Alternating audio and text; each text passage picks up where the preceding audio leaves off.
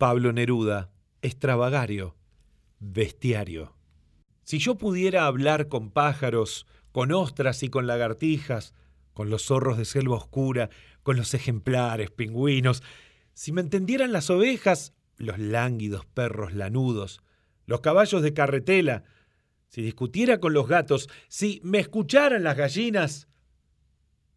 Nunca se me ha ocurrido hablar con animales elegantes.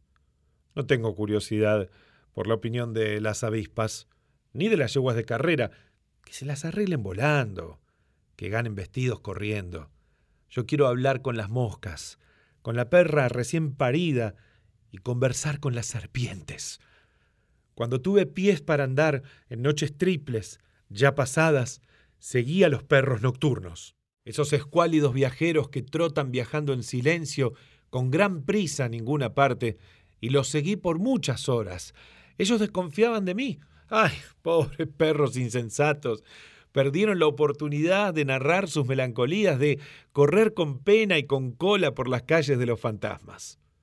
Siempre tuve curiosidad por el erótico conejo, quienes lo incitan y susurran en sus genitales orejas. Él va sin cesar procreando y no hace caso a San Francisco, no oye ninguna tontería. El conejo monta y remonta con organismo inagotable. Yo quiero hablar con el conejo. Amo sus costumbres traviesas.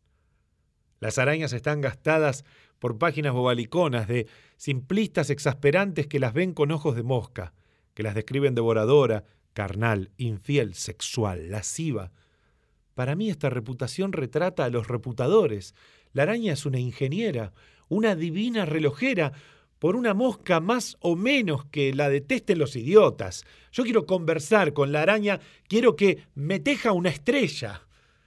Me interesan tanto las pulgas que me dejo picar por horas. Son perfectas, antiguas, sánscritas, son máquinas inapelables.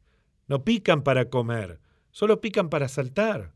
Son las saltarinas del orbe, las delicadas, las acróbatas del circo más suave y profundo, que galopen sobre mi piel, que divulguen sus emociones, que se entretengan con mi sangre, pero que alguien me las presente. Quiero conocerlas de cerca, quiero saber a qué atenerme.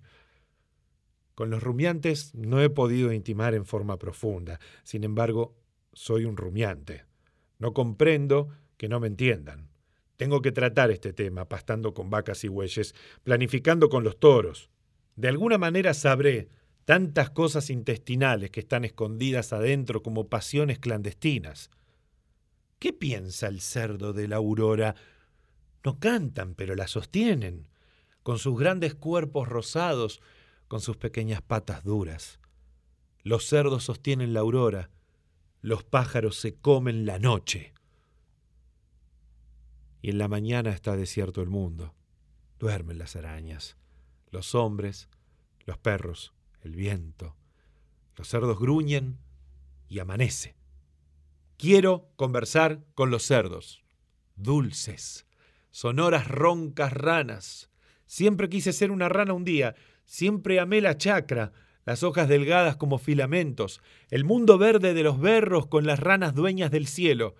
La serenata de la rana sube a mi sueño y lo estimula, sube como una enredadera a los balcones de mi infancia, a los pezones de mi prima, a los jazmines astronómicos de la negra noche del sur. Y ahora que ha pasado el tiempo, no me pregunten por el cielo. Pienso que no he aprendido aún el ronco idioma de las ranas. Si es así, ¿cómo soy poeta? ¿Qué sé yo de la geografía multiplicada de la noche? En este mundo que corre y calla quiero más comunicaciones, otros lenguajes, otros signos. Quiero conocer este mundo. Todos se han quedado contentos con presentaciones siniestras de rápidos capitalistas y sistemáticas mujeres. Yo quiero hablar con muchas cosas y no me iré de este planeta sin saber qué vine a buscar, sin averiguar este asunto y no me bastan las personas. Yo tengo que ir mucho más lejos y tengo que ir mucho más cerca. Por eso, señores, me voy a conversar con un caballo. Que me excuse la poetisa y que el profesor me perdone. Tengo la semana ocupada. Tengo que oír a borbotones. ¿Cómo se llamaba aquel gato?